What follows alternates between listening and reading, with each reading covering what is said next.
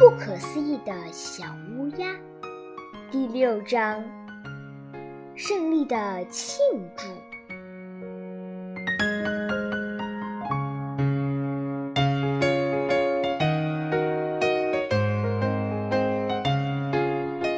第二天早上，桑吉巴尔睡了个懒觉，拉姆艾特来敲门，没有人应声，就走到窗边，用力敲起窗玻璃来。来了来了，轻点儿！桑吉巴尔一边下床一边嘟囔着。他打开门，吃惊地看着年迈的邮递员手舞足蹈，语无伦次。你太棒了！你的，你你。拉麦特激动的都说不出话来了。请进吧，桑吉巴尔对他说。拉麦特翻着他那装满信件的包，像是在找什么。一半的信都被他翻腾了出来，洒在地上。最后，他拿出了一张报纸。桑吉巴尔眨了眨眼睛，他的照片竟然被印在了《千叶日报》的头版头条上。而且是一张巨大的照片，照片正上方用大号字体写着“不可思议的小乌鸦”。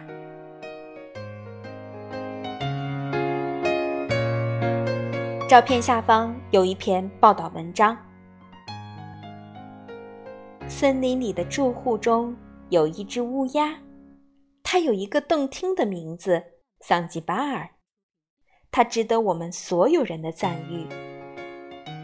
桑吉巴尔到茫茫无边的沙漠里，是为了完成一项伟大的任务——用一只翅膀举起一头单峰驼。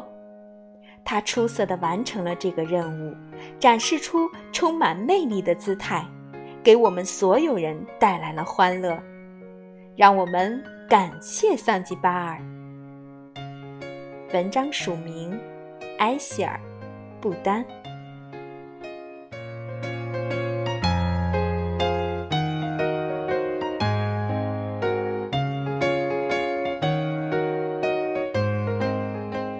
肯定是布莱特把照片拿去给报社的，拉姆艾特说道：“你现在出名了，桑吉巴尔。”你这么觉得吗？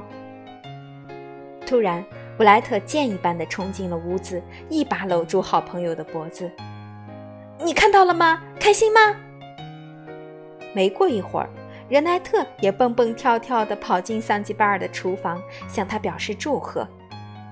狐狸、夜莺、兔子、蚂蚁、乌龟、蚊子、猫头鹰，森林里所有的伙伴都希望能拥抱他们的英雄，就连阿黛拉夫人。一只上了年纪的飞蛾也拄着拐杖，一瘸一拐地来到桑吉巴尔家。大家把厨房挤得都快要炸开了。桑吉巴尔有些不知所措了。朋友们的祝贺当然是件好事，可这一切来得太突然，太出人意料了。尤其自己刚刚从床上爬起来，实在感到有点尴尬。他钻进拥挤的人群，来到布莱特身边，在他耳旁悄声说道：“我现在该怎么办？”“哦，我也不知道。”布莱特答道。“你可以给大家讲讲话，谈谈你现在的感受。”“讲话？”桑吉巴尔说。“不，我宁愿做蘑菇炒鸡蛋。”桑吉巴尔的炒鸡蛋非常好吃。阿黛拉夫人吃完以后，让桑吉巴尔再给他做一份。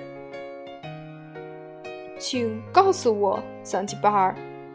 他一边品尝着美食，一边问道：“你举起的那头单峰驼是不是很瘦啊？”“瘦的简直不能再瘦了。”桑吉巴尔答道。“说实话，你觉得我有可能把它举起来吗？”正吃着东西的桑吉巴尔差点被这个问题给噎着。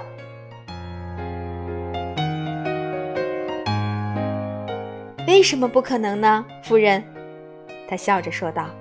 不过您可得快点儿，因为我已经把我的炒鸡蛋秘方给他寄过去了。哎，那就完了。年迈的飞蛾夫人叹息道：“他肯定会长胖的。”绝对的，布莱特也表示赞同。他举起酒杯，为了你的成功，我亲爱的、了不起的桑吉巴尔，咱们干一杯！我也祝贺你，阿黛拉夫人大声说道。对对对，让我们一起祝贺桑吉巴尔！对，祝贺桑吉巴尔！桌边所有的人异口同声的说道。